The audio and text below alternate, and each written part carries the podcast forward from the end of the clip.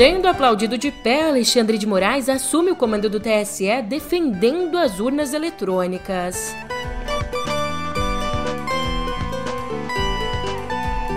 Ainda na posse, Bolsonaro e Lula se sentam frente a frente.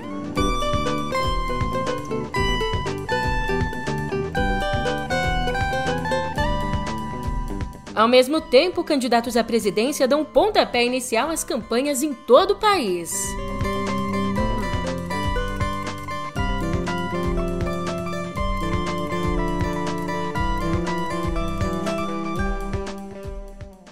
Um ótimo dia, uma ótima tarde, uma ótima noite para você. Eu sou a Julia Keck e vem cá, como é que você tá, hein? Quarta-feira, dia 17, você sabe, geralmente, quase sempre, a gente abre o nosso episódio conversando sobre política. Mas hoje, como uma exceção, a gente fala sobre alguém que está sendo procurado. Quem? Eu te conto agora no pé do ouvido.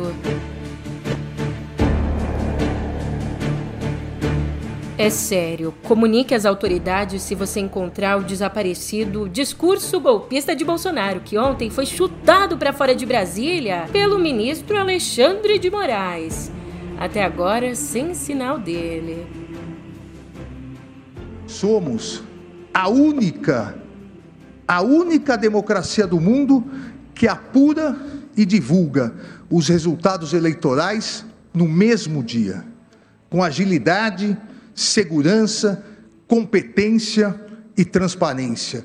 Isso é motivo de orgulho nacional.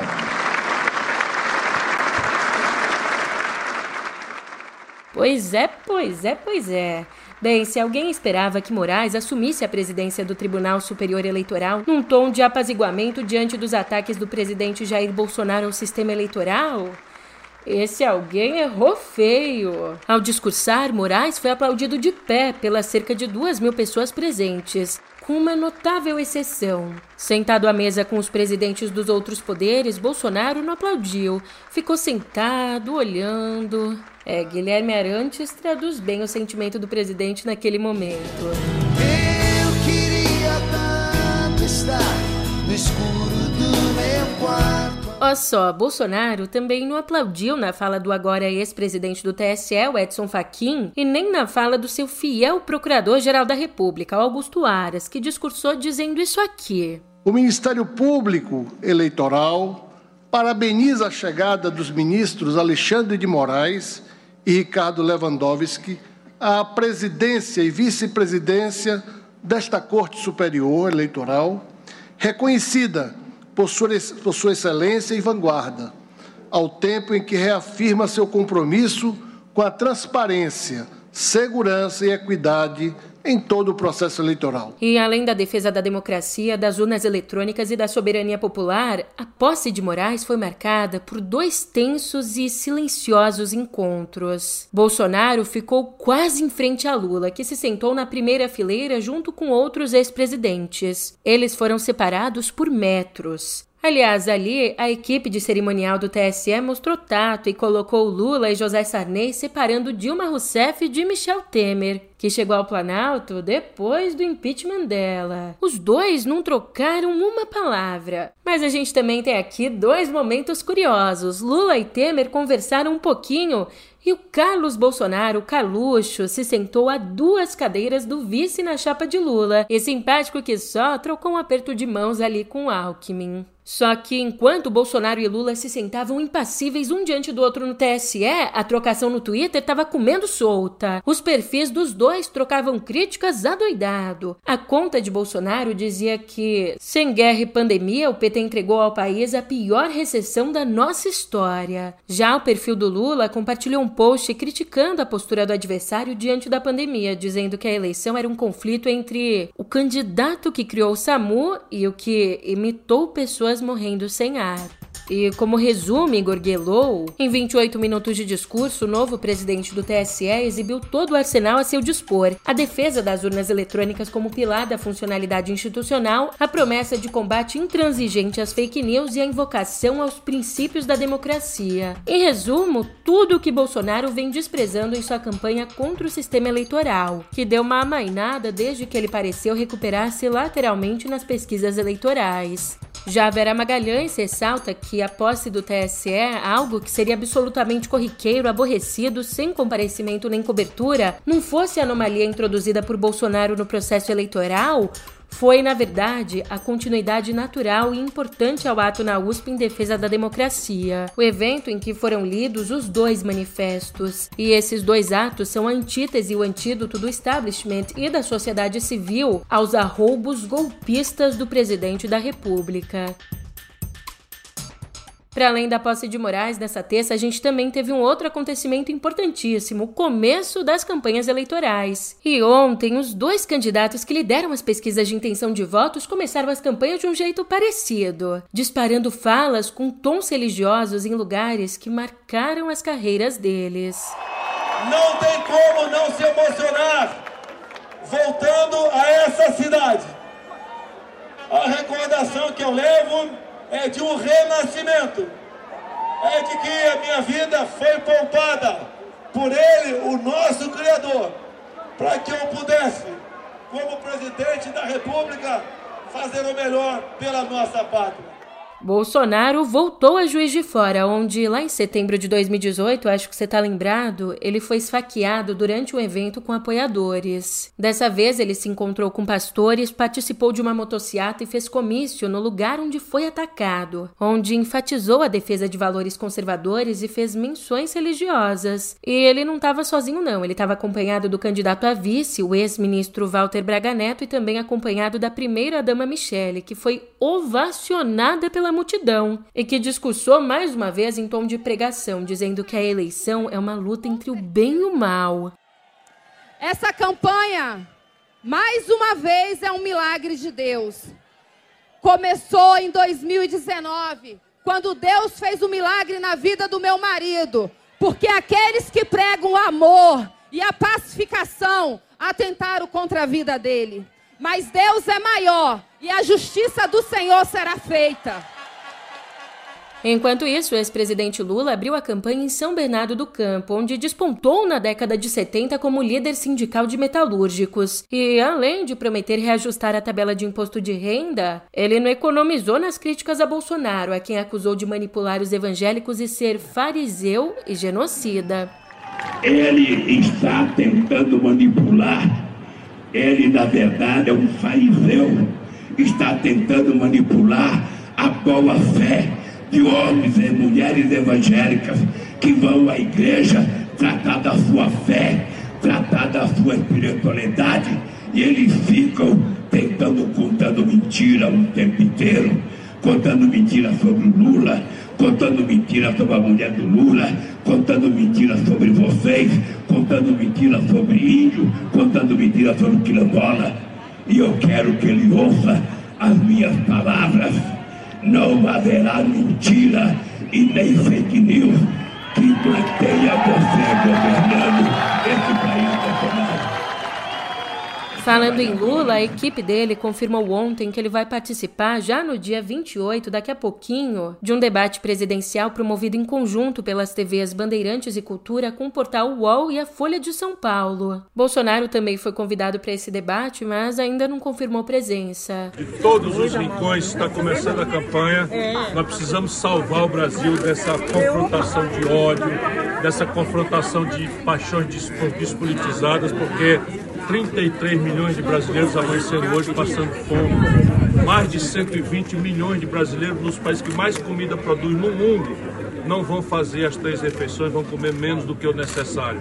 Lembre-se, boa parte desses. E ele, o terceiro colocado nas pesquisas, o ex-ministro Ciro Gomes, deu o pontapé inicial da campanha bem longe da base política dele no Ceará. Ele fez uma caminhada em Guaianazes, um bairro pobre no extremo leste da capital paulista, onde aproveitou para anunciar o seu programa de renda mínima, que daria até mil reais a famílias com renda total de 417 reais. Aliás, eu até tomei uma água aqui para essa notícia notícia porque, como revela o colunista Alberto Bombig, o comando do PDT anda preocupado. Anda preocupado com o temperamento explosivo de Ciro. Cirinho anda nervoso. Na noite de segunda, ele perdeu a calma e bateu boca com a jornalista Vera Magalhães durante uma entrevista ao programa Roda Viva, da TV Cultura. Então, eu vou propor um plebiscito programático ao redor da minha eleição.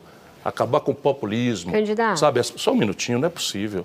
Assim, tá, porque é uma coisa crítica, porque consulta se eu sou capaz ou não sou capaz de entregar um projeto que tem números mas é que que tem... é um debate dentro disso. Não, mas eu vou estou terminando aqui. Então, na segunda etapa, seis meses. Por quê? Porque nenhum presidente propôs. Percebe? Eu conheço como é que funciona isso. A única é o prevalência sobre é que os lobbies. Vira discurso e não entrevista. Estou tentando. é, o senhor já falou isso tudo para Beatriz. A gente Mas ele fez de conta que não ouviu. Não, Não, ele não uma fez pergunta. conta que não ouviu. Ele só reforçou. Eu quero Então só tá, trazer então um o que é que você dado. quer fazer? podemos? Diga.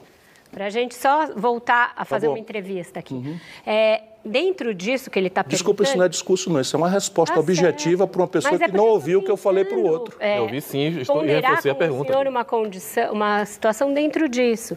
A gente tem 19 bilhões de reais e esse Para é que um essa hostilidade toda? Não, não é hostilidade. O senhor foi hostil comigo. Eu tentei lhe interromper umas duas vezes. Mas você está fazendo essa cada vez que eu faço uma resposta complexa. Então, por favor, não me interrompa. Faz um sinal que eu passo. Não, não, não, é impossível não interrompê-lo, candidato, porque a gente só tem duas horas, Tá bom. infelizmente. Uhum. Certo? Ciro reagiu a uma pergunta sobre a falta de alianças na candidatura dele, o que, para o partido, vai ser um questionamento bastante comum durante a campanha. E, enquanto isso, a senadora Simone Tebet preferiu começar a campanha num evento privado. Ela se reuniu com 40 representantes do setor cultural, que prometeu ser uma das prioridades do eventual governo dela. No nosso governo, a cultura vai ter o status, o carinho e a importância que ela merece. Nós vamos recriar o Ministério da Cultura, que não pode continuar como um puxadinho do Ministério do Turismo.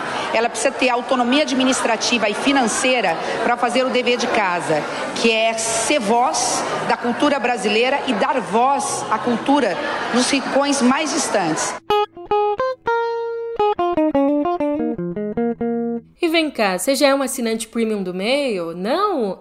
Caramba, então assina, porque além de ajudar o nosso jornalismo, você tem acesso a um monte de produto incrível, como o Meio Político, uma newsletter exclusiva de análise política. E no Meio Político dessa quarta, o cientista político Christian Lynch segue esmiuçando as estratégias do bolsonarismo e a perversão de valores que ele promove. Dessa vez, o foco da análise está na comunicação. Muito além do campo da emergência sanitária, a técnica do governo é baseada no negacionismo estrutural, amplo e restrito. Ficou curioso? Então clica no link que eu deixei na descrição do episódio. Ah, e se você assinar, além de tudo isso que eu já disse, você ganha um convite premium de três meses para presentear outra pessoa e ajudá-la a ficar bem informada nas eleições. Quer mais o quê? Então bora assinar, bora viver. Digo, bora pra editoria de viver.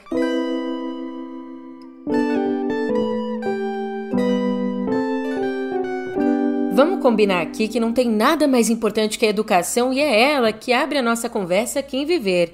Nesse papo, em especial, a gente fala sobre educação pública e a particular no nosso país, porque os números mais recentes do censo escolar, que traz dados do ano passado, mostram que de todos os alunos matriculados da creche ao ensino médio no Brasil, quase 83%, 82,9%, estão em instituições públicas de ensino, ou seja, considerando crianças e jovens, dos mais de 42 milhões e 600 mil estudantes no país, 35 milhões estão em unidades administradas em nível municipal e estadual ou federal, enquanto são só 7 milhões no ensino particular. E por mais que a gente tenha tido aí a pandemia, a gente também tenha tido um agravamento na crise financeira nos últimos anos, a média de alunos da rede pública é tradicionalmente maior a 80%. Então esse número que eu trago aqui hoje não é um número que destoa do habitual. Ainda prestando atenção e olhando aqui a nível de ensino, hoje em dia a menor faixa de alunos em escolas particulares é a do ensino médio. De todos os alunos matriculados no ensino médio, só 12% estão em escolas particulares. Ou seja, mais ou menos aí a cada 10 alunos do ensino médio,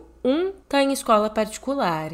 E a gente passa aqui para outro tema importantíssimo em outra área, que é a menstruação, um tema fundamental da área da saúde. Nesse sentido, a gente tem aqui uma vitória de quem menstrua na Escócia. O país se tornou o primeiro do mundo a distribuir gratuitamente absorventes a qualquer um que precise. Com isso, já a partir dessa semana, absorventes internos e externos vão ficar à disposição em espaços públicos. Então, precisou, você vai poder encontrar ali em centros comunitários, farmácias, centros de jovens, universidades. Bem, a lei que previa esse acesso foi aprovada já há um tempinho, lá em 2020, foi aprovada como um esforço para acabar com a pobreza menstrual, que atinge pessoas de todo mundo, pessoas que menstruam e que não têm condições de comprar absorventes.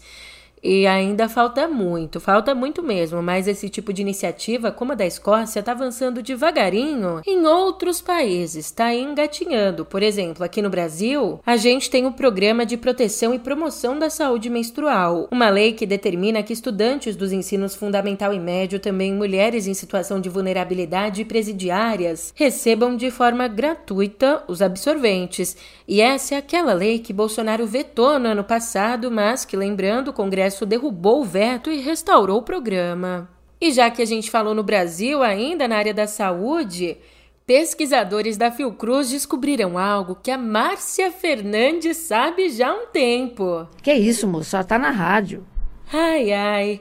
Esses pesquisadores descobriram que o reiki pode reduzir sintomas emocionais como pânico, ansiedade e medo da morte, além de trazer leveza e melhora do sono e das relações familiares. Ainda, a escuta terapêutica foi apontada como outro elemento que, segundo ele, gera vínculo, empatia e reduz o sofrimento psíquico. E tudo isso foi descoberto a partir de um estudo feito durante a pandemia com oito mulheres que apresentavam transtorno depressivo agudo ou em remissão e que receberam, portanto, a técnica do reiki com escuta terapêutica pelo celular. E nesse período da pesquisa, nenhuma delas recebeu outro tipo de terapia, sendo que cada uma passou por, em média, 17 teleatendimentos com duração de uma hora por semana. E se você está boiando aqui, eu te explico que o reiki é uma terapia japonesa centenária de imposição de mãos, que pode ser aplicada à distância e que está disponível no SUS. Você sabia dessa?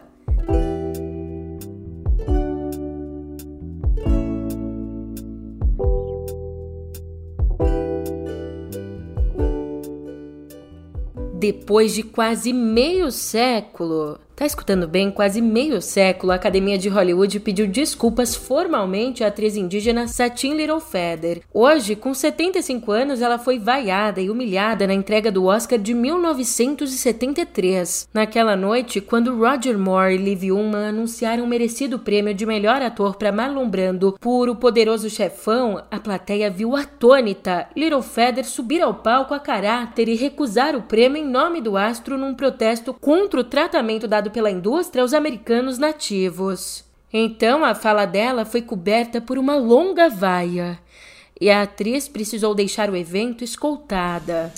The winner is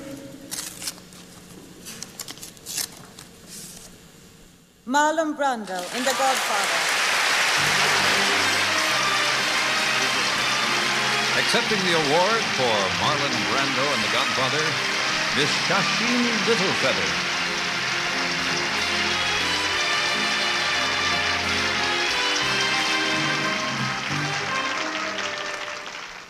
Hello, my name is Sasheen Littlefeather. I'm Apache, and I'm president of the National Native American Affirmative Image Committee. I'm representing Marlon Brando this evening, and he has asked me to tell you in a very long speech, which I cannot share with you presently because of time, but I will be glad to share with the press afterwards, that he very regretfully cannot accept this very generous award and the reasons for this being are the treatment of American Indians today by the film industry. Excuse me. Como se não bastasse tudo isso, nos dias seguintes a mídia de fofocas questionou se ela era realmente indígena e insinuou que seria amante de Brando, o que a atriz negou. Bom, finalmente, na carta divulgada essa semana, David Rubin, ex-presidente da Academia de Artes e Ciências Cinematográficas, disse que os abusos contra ela foram injustificados. E ao receber a carta, Little Feather reagiu com humor. Disse, abre aspas, nós indígenas somos muito pacientes, foram apenas 50 anos de espera. E ainda outro palco para você, fã de Paramore, uma notícia gigante. A banda será uma das atrações principais da edição do ano que vem do Lollapalooza Brasil, que vai acontecer entre os dias 24 e 26 de março no Autódromo de Interlagos, aqui em São Paulo. Essa informação foi divulgada numa live pelo jornalista José Norberto Flash, que disse ter elaborado uma lista para a produção do festival com as atrações mais desejadas pelo público brasileiro. E a gente já passou aqui por um pedido de desculpas depois de mais de 50 anos. Também passamos por uma notícia feliz sobre show. Só que a gente encerra aqui a nossa editoria de cultura com uma despedida. Morreu ontem, aos 81 anos, o cineasta alemão Wolfgang Petersen, responsável por sucessos como Troia, Inimigo Meu e A História Sem Fim. Inclusive, em 1981, o longa O Barco, Inferno no Mar, sua epopeia claustrofóbica sobre a tripulação de um submarino alemão na Segunda Guerra foi indicado a seis Oscars, incluindo melhor direção. Ele sofria de câncer no pâncreas.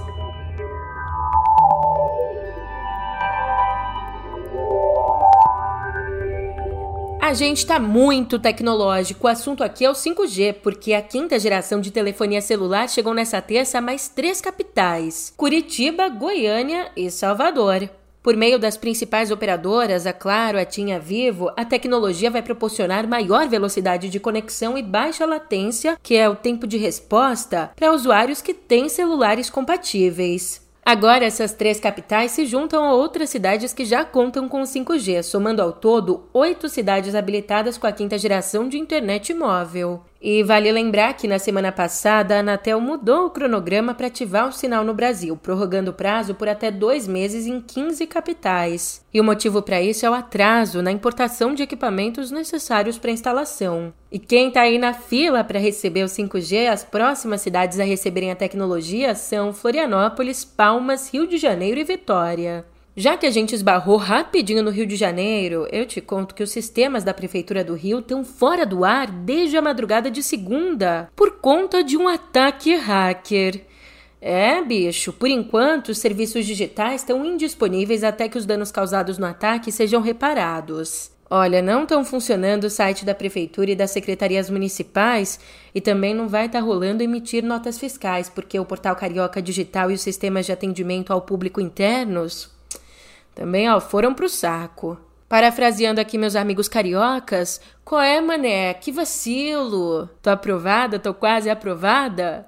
Aí isso você me conta amanhã, porque por enquanto eu tô indo nessa. Mas você sabe, já já a gente se encontra. Até lá!